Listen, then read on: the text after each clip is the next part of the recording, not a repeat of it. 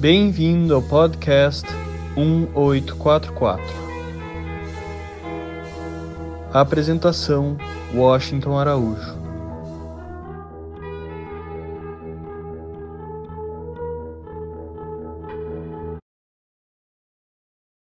A seguir, uma seleção de cartas escritas por Shoghi Effendi.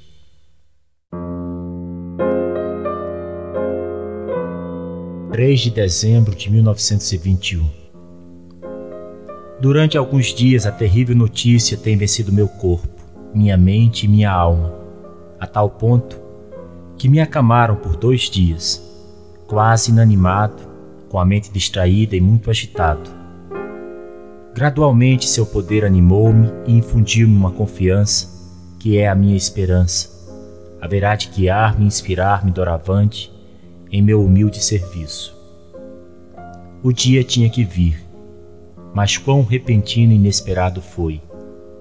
Sem dúvida, o fato de sua causa ter criado tantas e tão belas almas em todo o mundo é uma garantia segura de que viverá e progredirá e que em breve haverá abarcado o mundo todo.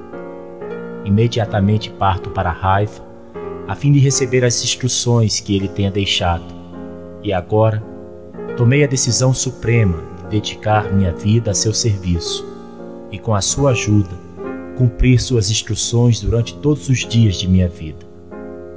Os amigos têm insistido para que eu fique alguns dias descansando neste lugar com o Dr. Eslemonte, depois do golpe que recebi, e amanhã empreenderei o regresso a Londres e dali a Terra Santa. O movimento que se despertou agora no mundo Bahá'í é um ímpeto para esta causa despertará toda a alma fiel para assumir as responsabilidades que o Mestre legou a cada um de nós. A Terra Santa continuará sendo o foco central do mundo Bahá'í. Agora entrará em uma nova era. O Mestre, com sua grande visão, consolidou seu labor, e seu espírito assegura-me que logo manifestar-se-ão seus resultados. Parto para a raiva na companhia de Lady Blomfield, e se me detenho em Londres devido à minha passagem, irei então ver-te e te contarei quão maravilhosamente o Mestre traçou seu trabalho após sua partida e que extraordinárias palavras ele pronunciou a respeito do futuro da causa. Com orações e fé em sua causa, sou aquele que te deseja todo o bem em seu serviço. Shoghi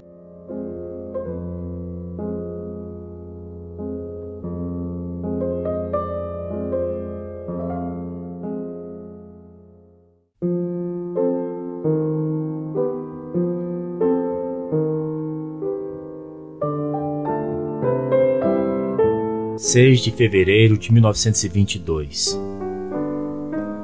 Muitas vezes passo por momentos de profundo abatimento, de grande tristeza e de agitação, já que aonde quer que eu vá recordo de meu querido avô.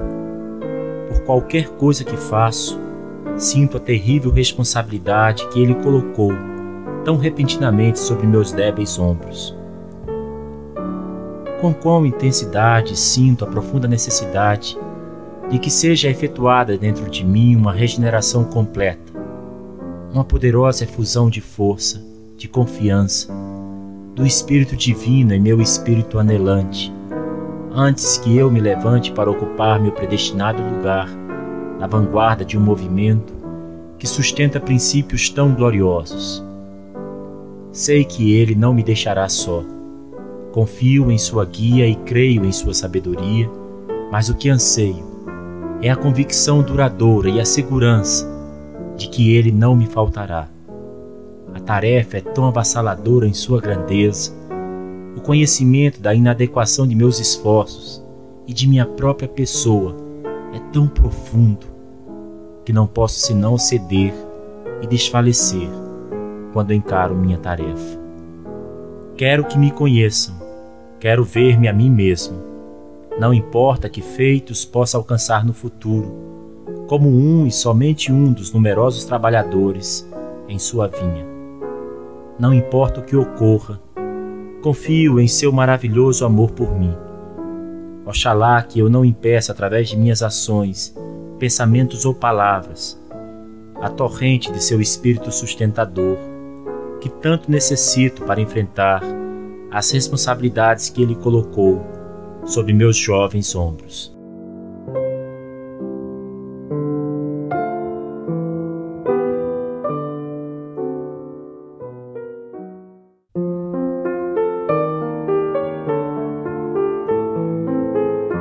5 de março de 1922. Permita-me expressar, também de todo o coração, meu desejo de que os amigos de Deus em todos os países não me considerem sob nenhuma outra luz que não a de um verdadeiro irmão, unido a eles em nosso serviço comum no sagrado limiar do Mestre, e que se refiram a mim em suas cartas e verbalmente sempre como Shoghi Effendi, porque não desejo ser conhecido por nenhum outro nome, exceto o que ouvia pronunciar nosso bem-amado mestre, o nome que, descartada qualquer outra designação, é o que melhor conduz a meu crescimento e progresso espirituais.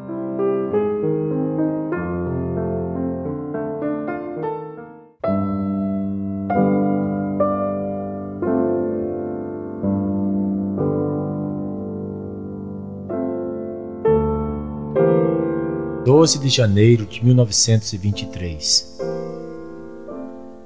Quão frequentemente ouviu-se o amado Mestre dizer: Se cada um dos amigos assumisse a tarefa de cumprir integralmente e com todas as suas implicações apenas um dos ensinamentos da fé, com devoção, desprendimento, constância e perseverança, e o exemplificasse em todos os atos e atividades de sua vida, o mundo tornar-se-ia outro, e a face da terra refletiria os esplendores do paraíso de Abra.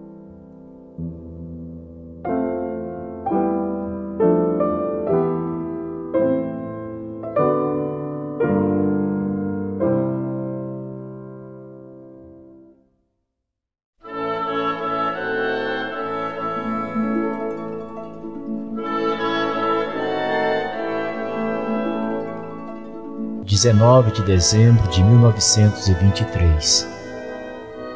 Primeiro e antes de tudo, deveríamos empregar todos os meios para purificar nossos corações e motivos, pois do contrário, seria inútil envolvermos-nos em qualquer empreendimento. Também é essencial que nos abstenhamos da hipocrisia e da cega imitação, visto que seu mau odor seria logo percebido por todo homem de compreensão e sabedoria.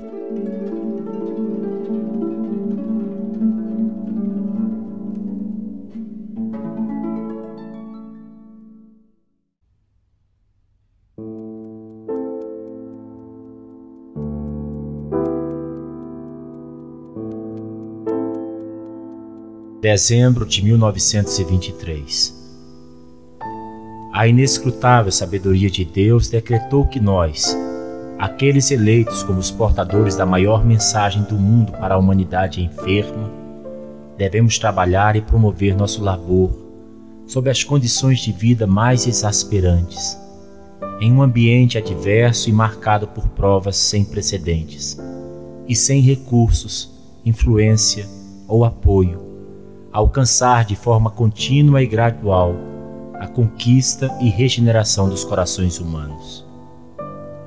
Não importa quão grandes possam ser nossas tribulações, quão inesperadas as misérias da vida, tenhamos sempre presente a vida que Ele, o Mestre, viveu antes de nós, e inspirados e agradecidos, conduzamos nossa carga com constância e firmeza, para que no mundo vindouro, na divina presença de nosso amante consolador, possamos receber seu verdadeiro consolo e recompensa por nossas obras. Qualquer coisa que nos possa acontecer, e não importa quão obscuras possam parecer as perspectivas futuras, se somente cumprirmos com nossa parte, poderemos descansar confiantes de que a mão do invisível está trabalhando, configurando e modelando os acontecimentos e circunstâncias do mundo e preparando o caminho para que finalmente realizem-se nossos objetivos e esperanças para a humanidade. Nosso dever primordial é criar, mediante nossas palavras e ações, nossa conduta e nosso exemplo, a atmosfera que torna possível que as sementes das palavras de Bahá'u'lláh e de Abdu'l-Bahá, semeadas tão profusamente durante quase 80 anos, possam germinar e produzir aqueles frutos que são únicos, que assegurem a paz e a prosperidade a este mundo transtornado. Levantemo-nos para ensinar sua causa com retidão, convicção, compreensão e vigor. Façamos com que seja a paixão dominante de nossas vidas. Dispersemos-nos para os rincões mais afastados da terra.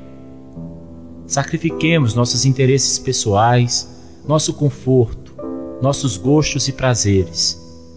Mesclemo-nos com as diversas raças e povos do mundo Familiarizemo-nos com seus modos, tradições, pensamentos e costumes.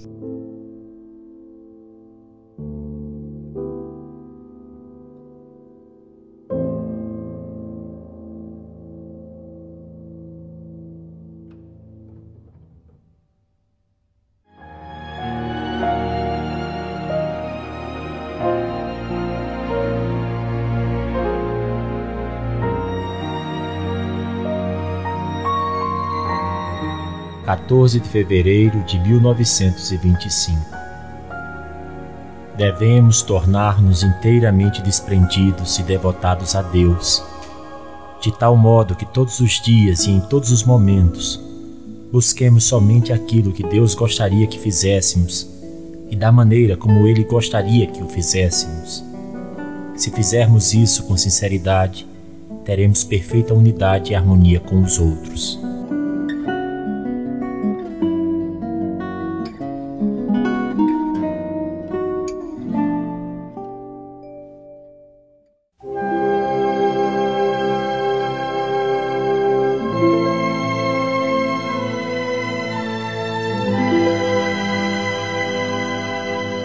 Se nós, barrais, não podemos obter uma cordial unidade entre nós mesmos, então falhamos em compreender o propósito principal pelo qual o Bab, Bahá'u'lláh e o amado Mestre viveram e sofreram. A fim de obter esta unidade cordial, um ponto importante sobre o qual Bahá'u'lláh e Abdu'l-Bahá insistiram é o de que devemos resistir a tendência natural de deixar nossa atenção focalizar as faltas e defeitos dos outros, ao invés dos nossos próprios.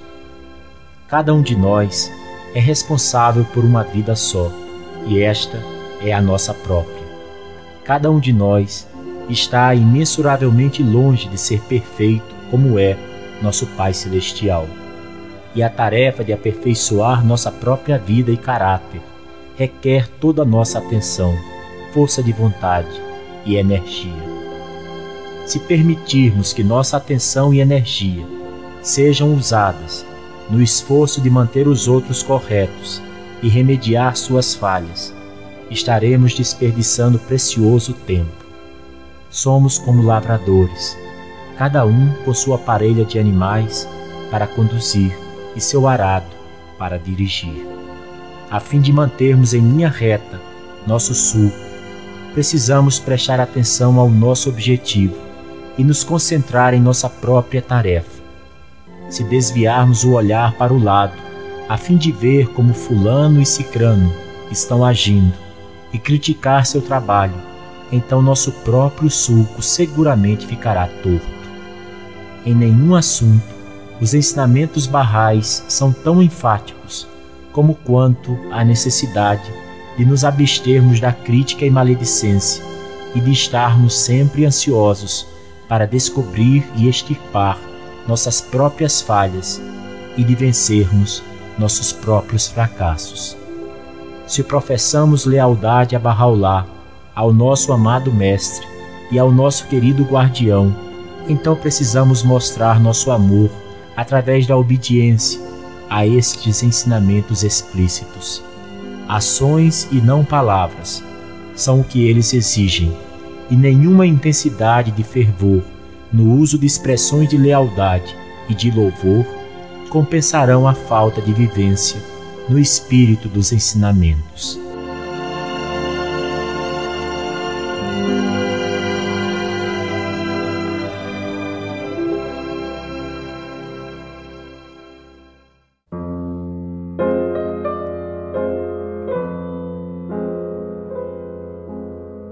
Vinte de fevereiro de 1932 No Baian, o Bab declarou que todas as religiões do passado foram adequadas para tornarem-se universais. A única razão pela qual falharam em atingir este alvo foi a incompetência de seus seguidores. Ele então prossegue fazendo uma promessa definitiva de que este não será o destino da revelação daquele que Deus tornará manifesto, de que ela será universal e incluirá todos os povos do mundo.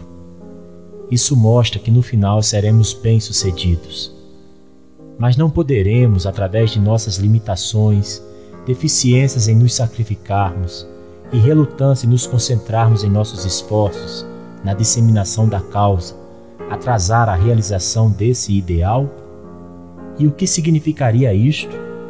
Significaria que seríamos responsabilizados perante Deus, que os povos permaneceriam por mais tempo errantes que as guerras não seriam evitadas tão cedo e que os sofrimentos humanos durariam mais tempo.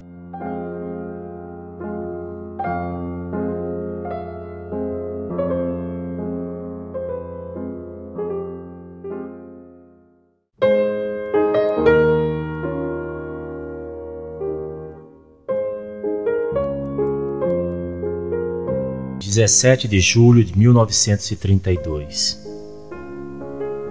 muito querida folha mais sagrada. Através da névoa das lágrimas que enchem meus olhos, posso ver claramente tua nobre figura diante de mim. Enquanto escrevo estas linhas, e posso reconhecer a serenidade de teu bondoso rosto.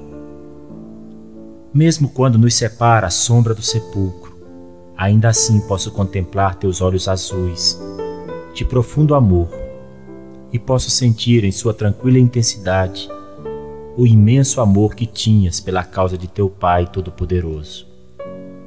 O apego que te conectou ao mais humilde e insignificante dentre seus seguidores. O cálido afeto que nutrias por mim em teu coração. A lembrança da beleza inefável de teu sorriso sempre continuará alegrando-me e estimulando-me na senda cheia de espinhos que é meu destino seguir. A recordação do toque de tua mão me incitará a seguir firmemente em tua senda. A doce magia de tua voz me recordará quando a hora da adversidade estiver em seu ponto mais negro, para que me segure na corda que mantiveste com tanta firmeza em todos os dias de tua vida. Leva esta minha mensagem a Abdul-Bahá, teu exaltado e divinamente designado irmão.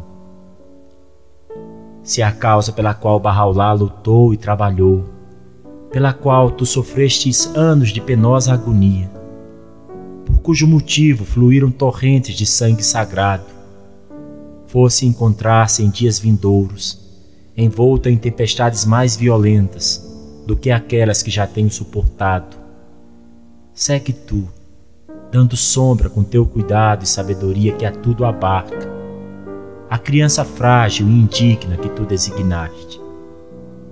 Intercede, ó nobre e bem favorecida vergôncia de um Pai Celestial, por mim e não menos pelas massas laboriosas de teus ardentes amantes, que têm jurado aliança imperecível em tua memória, cujas almas têm sido nutridas com as energias de teu amor, cuja conduta tem sido amoldada pelo inspirador exemplo de tua vida.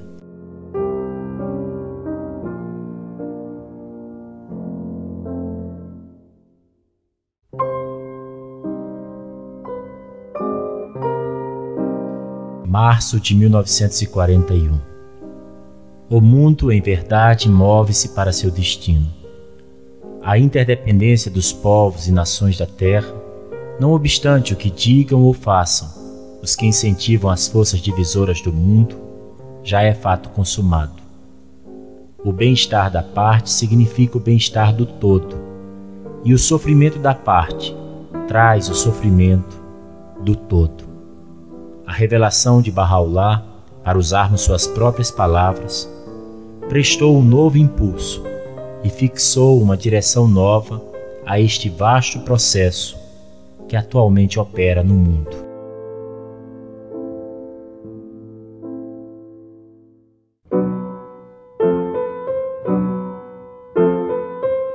14 de dezembro de 1941. Devemos sempre olhar para a frente e procurar fazer no futuro aquilo em que talvez tenhamos falhado no passado. Fracassos e provações, se usados corretamente, podem tornar-se os meios de purificação de nosso espírito, de fortalecimento de nosso caráter e de nos capacitar a atingir alturas mais elevadas de serviço.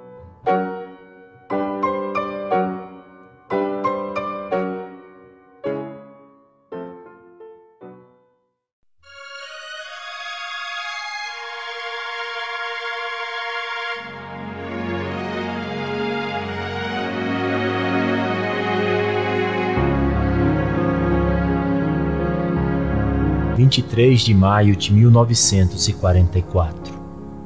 Excertos do livro A Presença de Deus. Quem poderá saber quais as recordações que se agitavam dentro de Abdu'l-Bahá quando se defrontou com as águas tonitruantes do Niágara, respirando o ar de liberdade de uma terra bem distante, ou contemplou, por ocasião de um breve descanso, os campos verdes de Greenwood Springs, ou locomovia-se como um séquito de crentes orientais pelos caminhos dos jardins de Trocadeiro em Paris, ou quando, ao anoitecer, passeava sozinho ao longo do majestoso Hudson em Riverside Drive, em Nova York, ou andava pelo terraço do Hotel do Parque, em Tonon-les-Bains, com vista para o Lago de Genebra, ou quando apreciava de Serpentine Bridge em Londres, a corrente perolada de luzes por baixo das árvores, estendendo-se até onde o olhar podia abarcar? Recordações dos sofrimentos, da pobreza, das calamidades que sempre ameaçaram seus primeiros anos.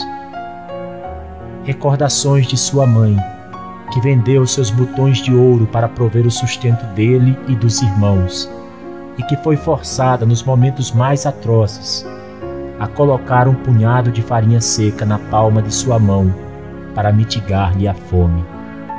Recordações da infância, quando era perseguido e ridicularizado por um bando de brutos nas ruas de Teherã.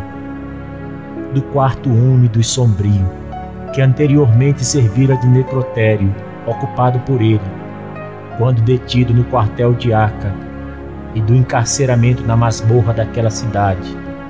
Recordações como estas, por certo, povoavam-lhe a mente. Devem ter-lhe ocorrido também pensamentos relacionados com o cativeiro do Bab, nos redutos montanhosos do Azerbaijão, quando à noite era-lhe negada uma simples lâmpada, como também a lembrança de sua execução cruel e trágica, quando centenas de balas crivaram-lhe o peito juvenil. Acima de tudo, devem seus pensamentos ter se centralizado em Bahá'u'lláh, a quem amava tão apaixonadamente, cujas provações presenciara e cujos sofrimentos compartilhara desde a meninice.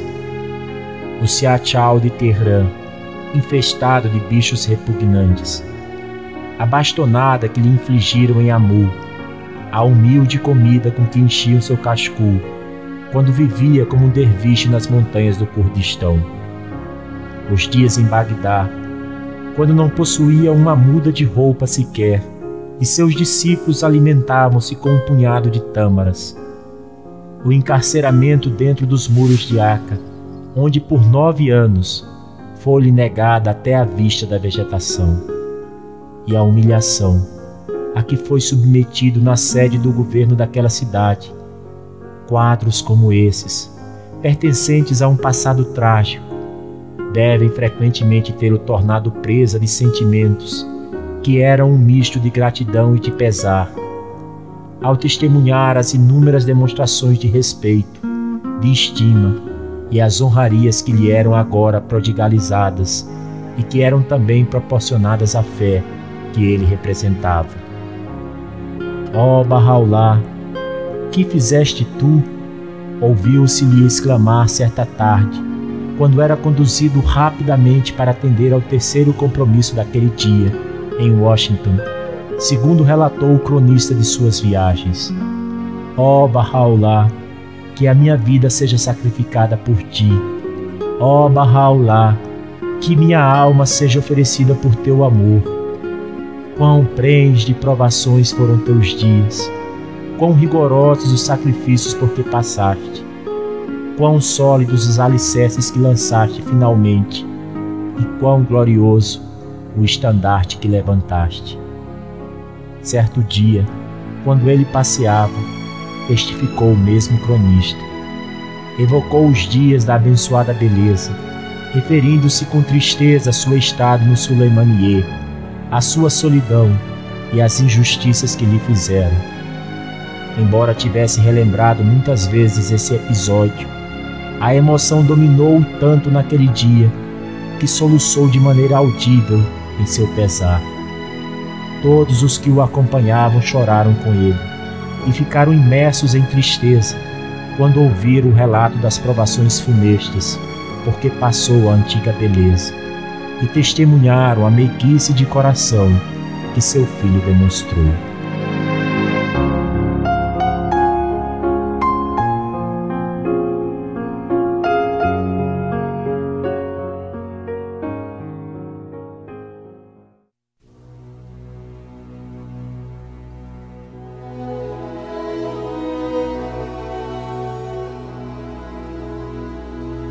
Data de 23 de maio de 1844 assinala o início da mais turbulenta fase da idade heróica da era Bahá'í. Idade em que se testemunhou o despontar da mais gloriosa época, dentro do mais extenso ciclo já registrado pela história espiritual da humanidade. Um lapso de tempo não superior a nove anos marca a duração desse período, que é por todos os títulos o mais empolgante, trágico e fértil em acontecimentos do primeiro século Bahá'í. Teve ele o seu marco inicial com o surgir de uma revelação, cujo portador a posteridade há de aclamar como o ponto em volta da qual giram as realidades dos profetas e arautos, e encerrou-se com as primeiras irradiações de uma ainda mais potente revelação, cujo dia todos os profetas já anunciavam, como afirma Bahá'u'lláh, pelo qual ansiava a alma de todo mensageiro divino, e através da qual Deus pôs à prova os corações de toda a assembleia de seus mensageiros e profetas. Não é, pois, de se admirar que o imortal historiador da revelação Bahá'í tenha dedicado nada menos que a metade de sua impressionante narrativa à descrição desses eventos que se desenrolaram em tão breve espaço de tempo e tanto enriqueceram, pelo trágico e pelo heróico, os anais religiosos da humanidade.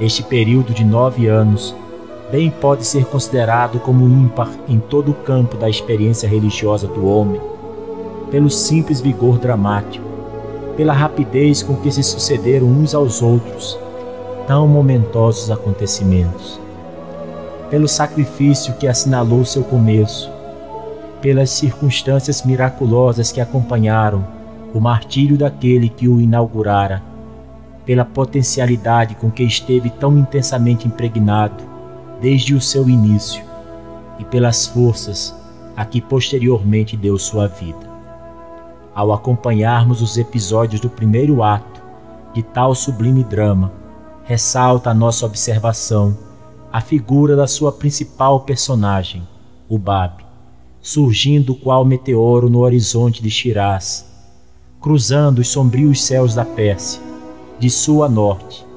ofuscando-se com trágica brevidade e extinguindo-se numa chama de glória. Vemos seus satélites, uma galáxia de heróis, inflamados no amor divino, alçados no mesmo horizonte, irradiarem aquela luz incandescente, consumirem-se a si próprios com a mesma rapidez e contribuírem por seu turno com mais um impulso para o sempre crescente desenvolvimento da nova fé divina.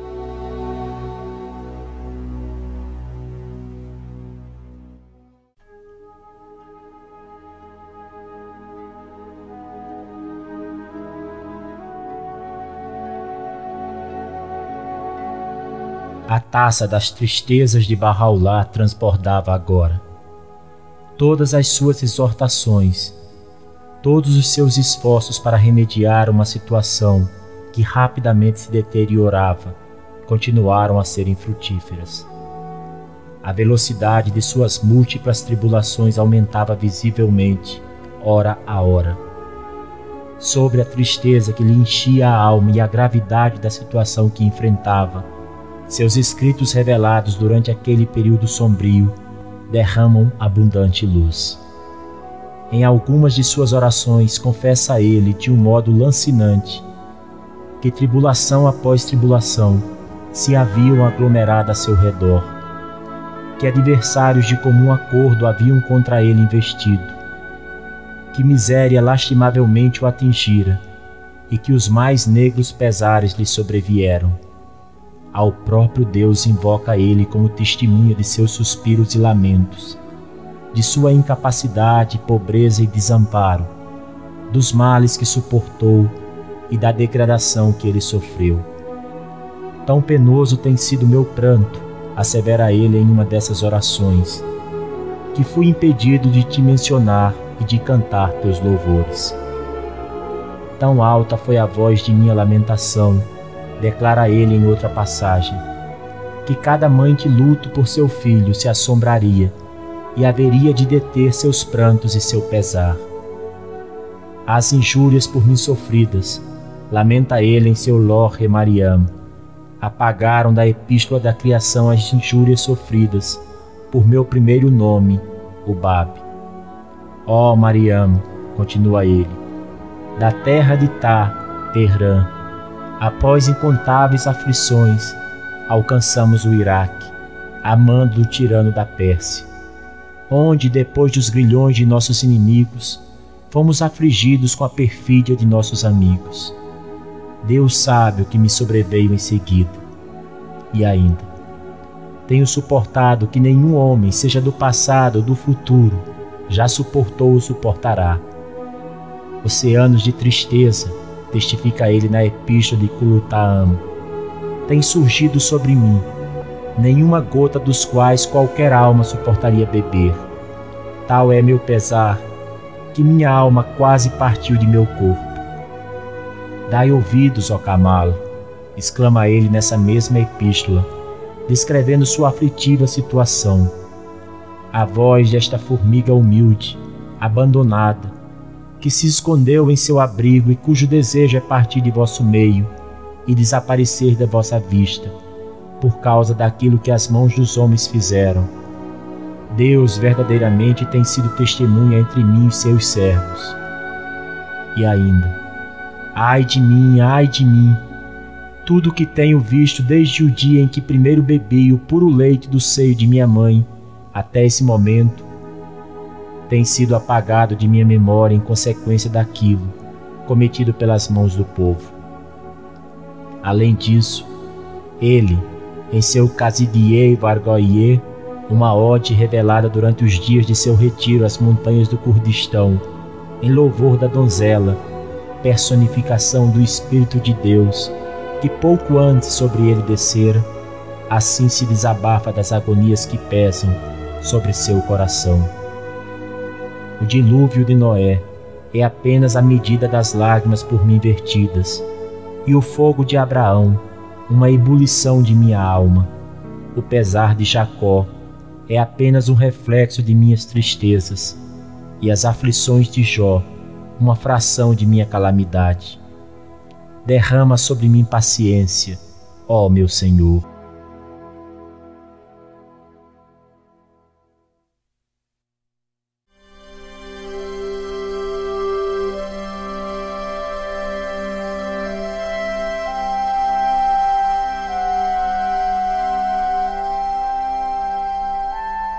Radical transformação que a palavra escrita e falada de Bahá'u'lláh operara nos modos e no caráter de seus companheiros. Foi igualada pela ardente devoção que seu amor lhes ateara na alma. Um apaixonado zelo e fervor, rivalizando com o entusiasmo que tão intensamente se inflamara nos peitos dos discípulos do Bab nos seus momentos de mais grandiosa exaltação, se apoderava agora dos corações dos exilados de Bagdá galvanizando-lhes o inteiro ser. Descrevendo a fecundidade desta dinâmica restauração espiritual, diz Nabil: Tão inebriados, tão elevados, se mostravam todos pelos doces eflúvios matinais da divina revelação que, parece-me, de cada espinho nasciam braçadas de flores, e cada semente produzia inúmeras colheitas a sala da Casa Suprema, diz este mesmo cronista, reservada para a recepção dos visitadores de Bahá'u'lláh, embora arruinada e tendo perdido de há muito sua habitabilidade, rivalizou depois de ter sido calcada pelos abençoados passos do bem-amado como o mais exaltado paraíso. Apesar de muito baixa, parecia estar junto às estrelas, e embora provida de um simples canapé feito de folhas de palmeira, onde costumava sentar-se o Rei dos Reis, atraiu esta sala para si, como se fora um imã, os corações dos príncipes.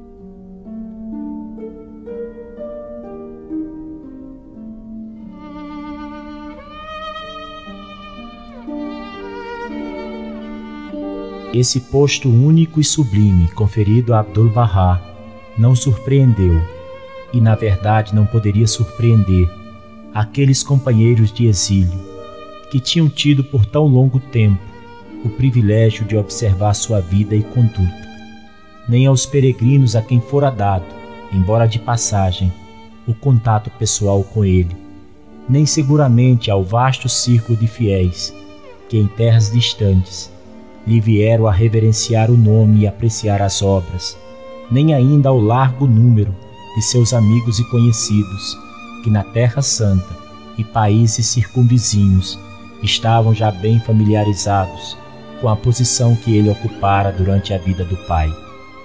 Foi ele, cujo nascimento auspicioso ocorreu naquela noite inovidável, quando Bab desvelou a seu primeiro discípulo, Mullah Hussein, o caráter transcendental de sua missão. Foi ele quem, criancinha ainda, sentado no regaço de Tahrirê, registrara o empolgante significado do desafio comovedor que aquela indomável heroína havia dirigido a seu condiscípulo, o erudito e famoso Vahid. Foi ele cuja alma terna fora ferida com a inapagável visão de um pai macilento, desgrenhado, carregado de correntes, na ocasião de uma visita ao Siachal de Teherã, quando era ainda menino de nove anos.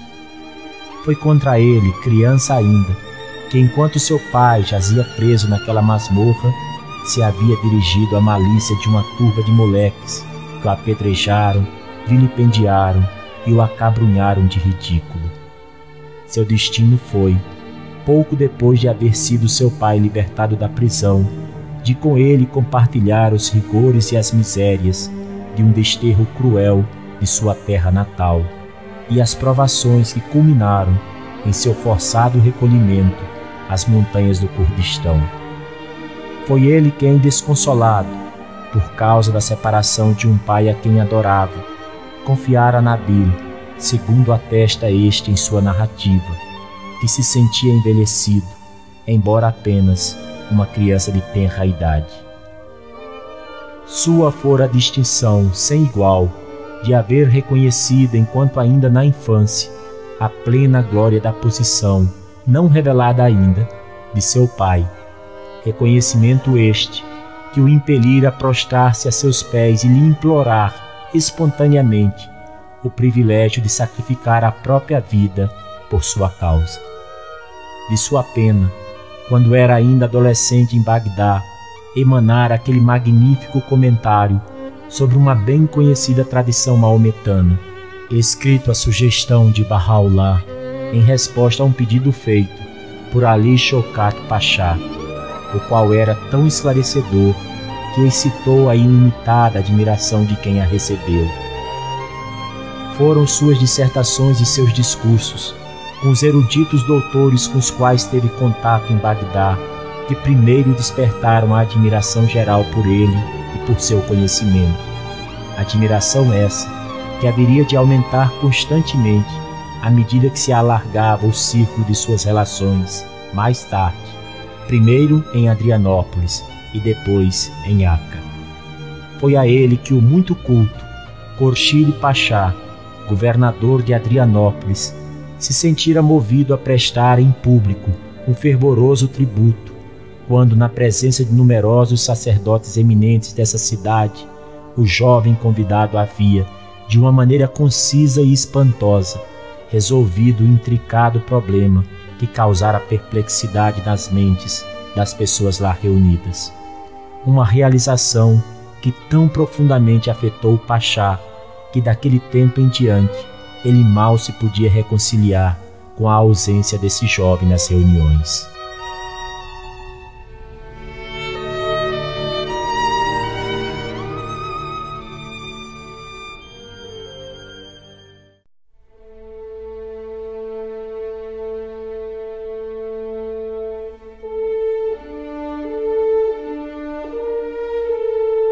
A instituição, entretanto, que há de constituir a última etapa na ereção da estrutura de sua ordem administrativa mundial, devendo funcionar nas proximidades de seu centro espiritual mundial, ainda não foi estabelecida.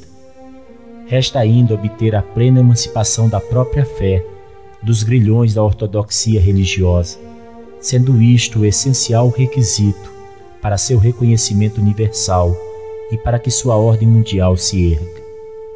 Não foram iniciadas ainda as sucessivas campanhas que, segundo o plano de Abdu'l-Bahá, deverão estender a benéfica influência de seu sistema a todos os países e ilhas onde não foi erigida ainda a base estrutural de sua ordem administrativa. Não se içou ainda a bandeira de Yabahaulapha, que, segundo ele predisse, haverá de tremular dos pináculos da sede de erudição que mais se destaca no mundo islâmico. A mais grandiosa casa, a qual Bahá'u'lláh em seu Kitab Akdas ordenou como centro de peregrinação, não foi ainda liberada. Não se construiu ainda o terceiro Masharikulaskar a ser erguido para sua glorificação, local do qual foi adquirido recentemente, nem tampouco as dependências daquelas duas casas de adoração que já foram erigidas no Oriente e no Ocidente. A cúpula, a unidade final, que assim como foi previsto por Abdu'l-Bahá, deverá coroar o sepulcro do Bab, ainda tem de ser erigida. Não se começou ainda a codificação do Kitab Actas, livro máter da revelação Bahá'í, nem a promulgação sistemática de seus preceitos e leis as medidas preliminares para a instituição das Cortes Barrais, investidas do direito legal de aplicar e pôr em execução esses preceitos e leis, não foram iniciadas ainda. Resta ainda ser restituído o primeiro Machiruco Lascar do mundo Bahá'í e criar de novo a comunidade que com tanta devoção o ergueu. Não se descobriu ainda o soberano que, assim como foi prognosticado no mais sagrado livro de Bahá'u'lláh, há de adornar o trono de sua terra natal e estender a sombra da proteção real sobre seus seguidores, desde tanto tempo perseguidos. Não sucedeu ainda a luta que há de resultar dos ataques, que, segundo predisse Abdu'l-Bahá, os líderes religiosos, embora no momento olhem com indiferença o avanço da fé, haverão de iniciar no futuro conjuntamente. Ainda não nasceu a idade áurea da própria fé, a idade que há de testemunhar a unificação de todos os povos e nações do mundo, o estabelecimento da maior paz, a inauguração do reino do Pai na terra, a maturidade da inteira raça humana e o nascimento de uma civilização mundial inspirada e dirigida pelas energias criadoras liberadas pela ordem mundial de Bahá'u'lláh, brilhando no zênite de seu esplendor. Nem se suspeitou ainda o que será sua glória. Aconteça o que acontecer a essa incipiente fé divina nas décadas futuras ou nos séculos vindouros, quaisquer que sejam os pesares, os perigos e as adversidades que a próxima etapa do seu desenvolvimento universal venha a gerar, de qualquer setor que sejam lançados os assaltos contra ela pelos seus adversários presentes ou futuros, por maiores que sejam os reveses e empecilhos a suportar, nós, que tivemos o privilégio de apreender até onde nossas mentes finitas podem alcançar o significado destes fenômenos maravilhosos associados com seu nascimento e consolidação, não podemos alimentar dúvidas quanto ao fato de que o já realizado nos seus 100 primeiros anos de vida constitui uma garantia suficiente de que continuará a progredir celeremente, conquistando alturas mais elevadas, eliminando todos os obstáculos, abrindo novos horizontes e ganhando vitórias ainda mais importantes, até que a sua missão gloriosa, estendendo-se pelos escuros recôncavos dos tempos vindouros, esteja totalmente cumprida.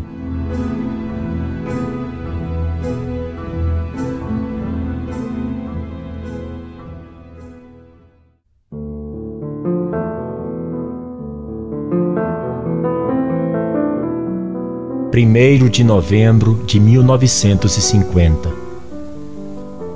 É muito lamentável que alguns crentes pareçam não perceber o fato de que a ordem administrativa as assembleias locais e nacionais são o padrão para o futuro, por muito inadequadas que possam por vezes parecer.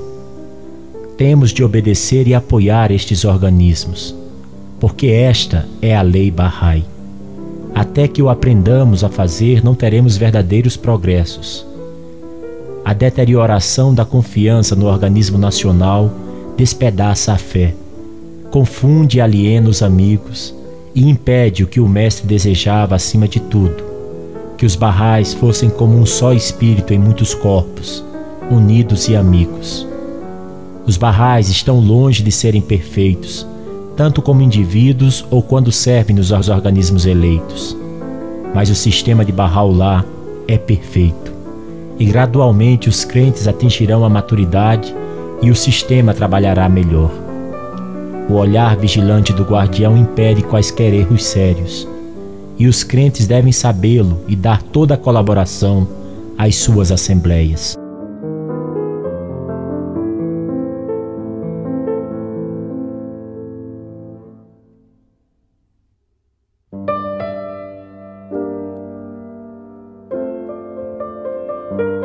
Doze de julho de 1952 não há nada que traga mais sucesso na fé do que o serviço. É o imã que atrai as confirmações divinas. Por isso, quando as pessoas são ativas, elas são abençoadas pelo Espírito Santo. Quando são inativas, o Espírito Santo não encontra um repositório em seu ser e assim ficam privadas de seus salutares e estimulantes raios.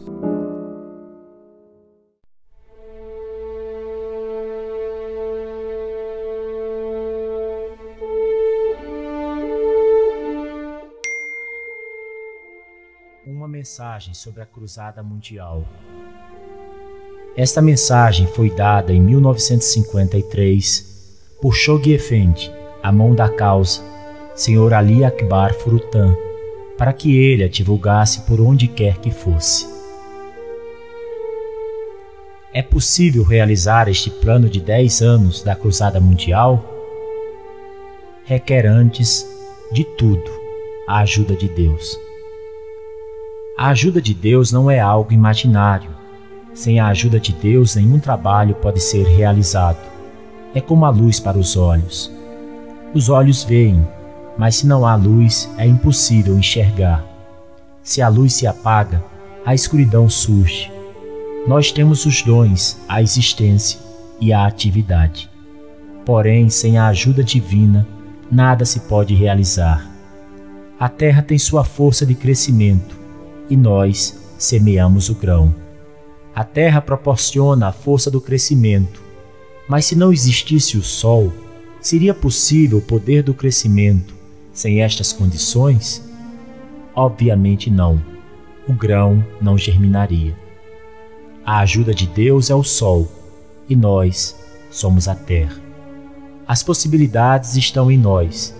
A ajuda é de Deus. Isto é o que quer nos dizer Bahá'u'lláh quando em seu livro sagrado, o Áquidas, nos diz: Nós vos vemos desde nosso reino de glória resplandecente e ajudaremos a quem quer que se esforce para o triunfo de nossa causa com as hostes do concurso celestial e uma companhia de nossos anjos escolhidos. Esta é uma promessa que não falhará. Nesta causa sagrada, o prometido é seguro e infalível. Esta mesma ajuda foi a que fez triunfar os discípulos de Cristo no mundo. Com esta ajuda, triunfou Pedro sobre o Império Romano, e foi também esta ajuda que acompanhou os árabes e lhes permitiu abrir o mundo até a Espanha. Por que estes povos não triunfam nesses dias? Por que se dividiram contra eles mesmos? porque lhes falta esta ajuda. Quando a ajuda de Deus estava com eles ou da parte deles, dominavam o mundo. Agora que a ajuda lhes foi retirada, o mundo os domina. Agora nós, os discípulos de Barraulá e seus, seus apóstolos, não podemos cumprir a mesma tarefa dos discípulos de Cristo? Sem dúvida que sim, porque temos a ajuda prometida por Barraulá e uma pessoa que vive pode dominar milhares de mortos, e uma formiga pode vencer um monte de trigo. A formiga é uma, e o monte de trigo é formado por muitos grãos, mas ela os colhe um a um e os transporta até que finalmente ela triunfa sobre aquele grande monte. O novo crente não cai do céu. Alguns vêm do Islã outros do cristianismo, outros do judaísmo, outros do zoroastrianismo, etc. Eles são um monte de trigo, nós, as formigas que devemos dar-lhes vida. O Babi disse: Para estes eu estava morto, e a água da vida me fez reviver. Nós podemos apresentar a água da vida ao mundo porque possuímos a ajuda de Deus e as hostes dos anjos escolhidos triunfantes. Abdul-Bahá disse a um Bahá'í do Egito: A qualidade é importante, não a quantidade. Uma pérola vale mais que milhões e montes de pedra e pó. Somos poucos e o mundo é numeroso. Mas quantas vezes um pequeno número venceu um grande número de homens? a ajuda do reino de Deus é importante e fundamental para a realização desse sagrado plano da Cruzada Mundial. O despertar dos amantes de Bahá'u'lláh.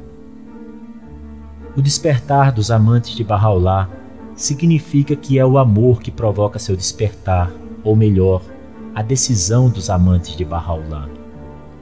Há dois tipos de decisão a racional ou com o coração, e a decisão sentimental e sem a razão. Uma famosa poesia persa diz: Os sábios, para atravessar um rio, procuram, pela razão, construir uma ponte. Porém, o louco, o amante louco, lança-se ao rio e o atravessa, sem pensar nos perigos. Enquanto os sábios perdiam seu tempo raciocinando e refletindo, o amante louco não pensou em nada, Não raciocinou, pois somente buscava encontrar e ver sua amada. Enfrentou o perigo e atravessou o rio. Quando Bahá'u'lláh, Abdu'l-Bahá e o próprio guardião nos pediram a propagação da causa e nosso sacrifício pela humanidade, o crente sábio, o crente que raciocina muito, disse a si mesmo: salvaguardar minha vida, minha mulher, meus filhos, meus livros, meus bens materiais, etc. Mas o crente com verdadeira fé, o amante louco, respondeu o chamado de Bahá'u'lláh, de Abdu'l-Bahá e do guardião, e se levantou para servir a fé. O crente sábio que raciocina diz: Se for necessário, renego minha fé, minha religião, meus princípios e o meu profeta, para manter minha vida, minha família, meus filhos, meus bens. O amante louco, porém, oferece sua vida, renega sua família se for preciso, renuncia seus bens materiais e ao mundo para sustentar a santa causa de Bahá'u'lláh. Esta é a decisão, o despertar do amante de Bahá'u'lláh. Os barrais devem ser amantes loucos. Nós, os barrais, devemos evitar ser os sábios que raciocinam. O verdadeiro Bahá'í é do povo escolhido por Deus, é dos amantes loucos. Todos os heróis dos livros sagrados, sem exceção, foram amantes loucos, não sábios que raciocinaram. O amor louco de nosso Senhor Jesus Cristo o levou à cruz por amor a seu Pai. Porém, Pilatos e os sacerdotes foram os sábios que raciocinaram porque buscaram manter suas vidas sua autoridade e realeza. O amor louco do imame Hussein o fez beber a taça do martírio por sacrifício à causa divina. Mas Yazid, o sábio que raciocinou, buscou conservar o reino, o poder e a coroa. Suleiman Khan, Badi, Mullah Hussein, Roduz, Tahriré foram os amantes loucos do Bab e de Bahá'u'lláh. Nazirim din Shah disse a Tahirê: Renega tua fé, renuncia ao Bab, e eu farei de ti a imperatriz da Pérsia. Ela respondeu: Regozija-te de teu mundo, de teu reino e de teu império. Eu me regozijo de meu mundo e de meu mestre. Se ela tivesse sido sábia e razoável, sua razão lhe teria dito: Sim, a imperatriz da Pérsia leva a coroa do império mas como era amante louca, preferiu o martírio, preferiu regar com seu sangue o caminho que conduzia a seu amante. Agora os barrais têm que escolher entre ser os amantes loucos ou os sábios que raciocinam. Têm que escolher entre manter sua vida, sua família e seus bens, ou deixar tudo, renunciar a tudo, para apresentá-lo como sacrifício a serviço da causa, a serviço de Bahá'u'lláh. Os barrais devem recordar uma das mais brilhantes palavras de Jesus Cristo. Aquele que me ama deve abandonar e renunciar a tudo, tomar sua cruz e seguir-me. Os barrais têm que escolher entre ser um Cristo ou um Pilatos, um Yazid ou um Imam Hussein, um Nazirim de Shah ou uma Tahrirê, um Koduz ou Badi. As grandes mudanças no mundo. Isto significa a preparação do caminho para a realização do plano divino. Os dois primeiros requisitos para assegurar a realização do plano da Cruzada Mundial são o dever do crente Bahá'í. O terceiro é o motivo de Bahá'u'lláh, o motivo secreto de Deus. Deus prepara o caminho, nós devemos avançar. Estes três requisitos são as garantias para a realização do plano divino. Quando Maomé esteve na batalha de Kandak, disse: Os Cosrois, os Césares foram vencidos. Os árabes responderam: Este faminto que amarra a pedra ao ventre vencerá os Cosros. É um poeta louco. Quando, porém, Maomé venceu os Cosros e Césares, eles disseram: Ele disse a verdade.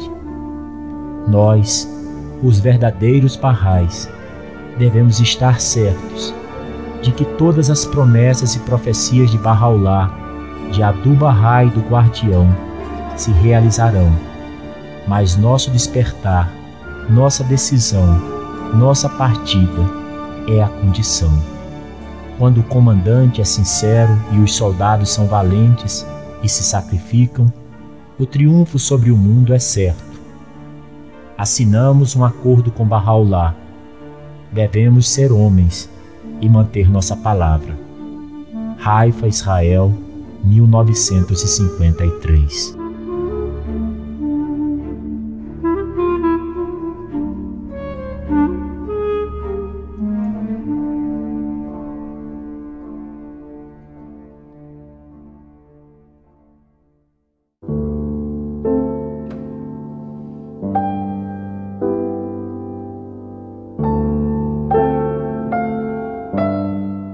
1954 Posso adverti-los, posso admoestá-los, mas não posso criar o espírito. O resultado real é tristeza para mim e perigo para os crentes. Deveriam fazer suas malas e partir, e ninguém tem o direito de impedi-los quando são independentes. Que peguem seus passaportes e sigam. A causa triunfa não obstante a inatividade de grande número de seus defensores.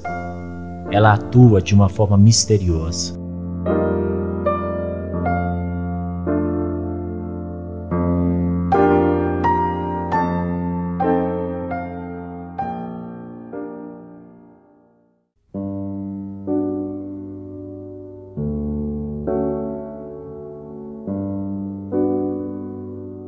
Mensagem do Nauruz de 1955 Sobre ti, ó Rainha do Carmelo, estejam as mais puras e ternas saudações, as bênçãos mais graciosas e elevadas. Glorificado é Ele, cujas pegadas enobreceram o local onde te ergues, aquele que determinou teu assento e que te exaltou em sua epístola e em seu livro como é grande a força do teu poder, um poder que deslumbra as almas dos favorecidos de Deus e seus mensageiros. Sinto que te contemplo em meus sonhos, estabelecida sobre teu trono glorioso, coberta de branca vestimenta, ornada com tua coroa dourada, resplandecente com as luzes que brilham dentro de ti e ao teu redor clamando em tons sonoros e erguendo tua voz entre a terra e o céu.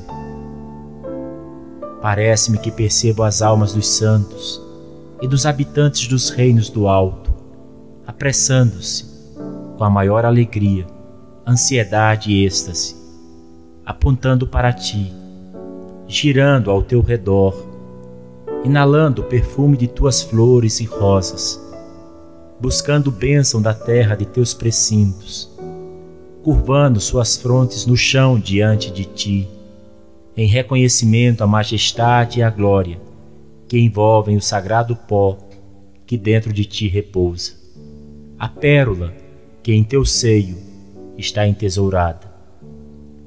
Abençoada, imensuravelmente abençoada é a pessoa que te visita e ao teu redor circunda que serve em teu limiar, rega tuas flores, inala a fragrância da santidade de tuas rosas, celebra teu louvor e glorifica tua posição por amor a Deus, teu Criador, nesta sagrada e radiante, nesta grande, augusta e maravilhosa era.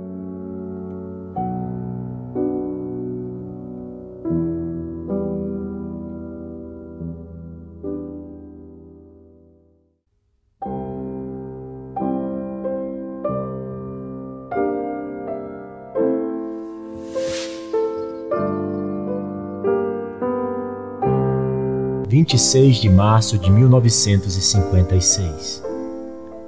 Há uma necessidade extrema de que os próprios barrais aprofundem-se em sua própria fé. Eles não estudam suficientemente os ensinamentos. Em consequência, não agem com a devoção própria que barrais como eles deveriam demonstrar, e tampouco colhem a força espiritual da fé proporcionada pelo estudo, oração e meditação.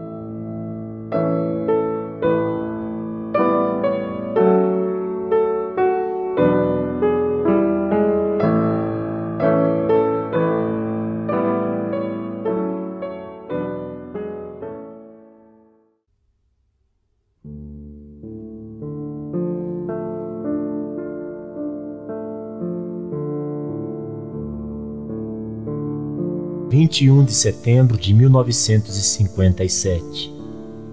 Não basta que os amigos se desculpem dizendo que seus melhores instrutores e seus crentes exemplares levantaram-se e responderam ao chamado para pioneiros.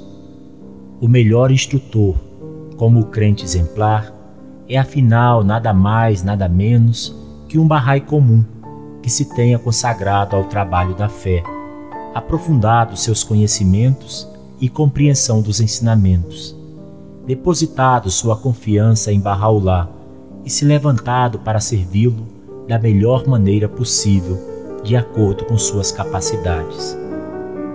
Fomos assegurados de que esta é uma porta que se abrirá diante de cada seguidor da fé que nela bata com suficiente força, por assim dizer. Quando a vontade e o desejo são suficientemente fortes, os meios serão encontrados e aberto o caminho, seja para mais trabalho no plano local, seja para ir a uma nova cidade meta.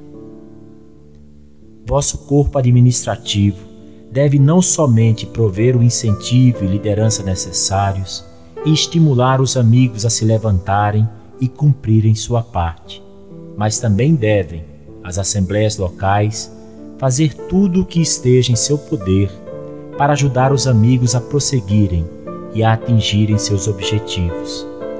Cada Bahá'í individualmente deve, da mesma forma, sentir que isto é seu dever pessoal para com a causa neste momento, bem como seu maior privilégio, e deve perguntar a si mesmo o que pode fazer durante os próximos seis anos a partir de agora, a fim de apressar a obtenção das metas da Cruzada Mundial.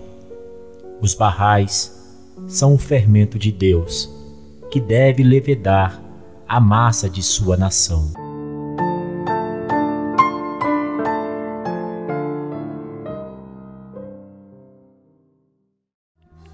Você acabou de ouvir mais um episódio do podcast 1844. Agradecemos sua audiência e lhe convidamos para ouvir nosso próximo episódio semanal. Apresentação e comentários: Washington Araújo.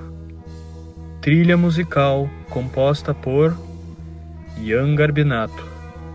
Sonoplastia e edição de áudio Shahin Nasrabadi. Vinhetas Diogo Garbinato.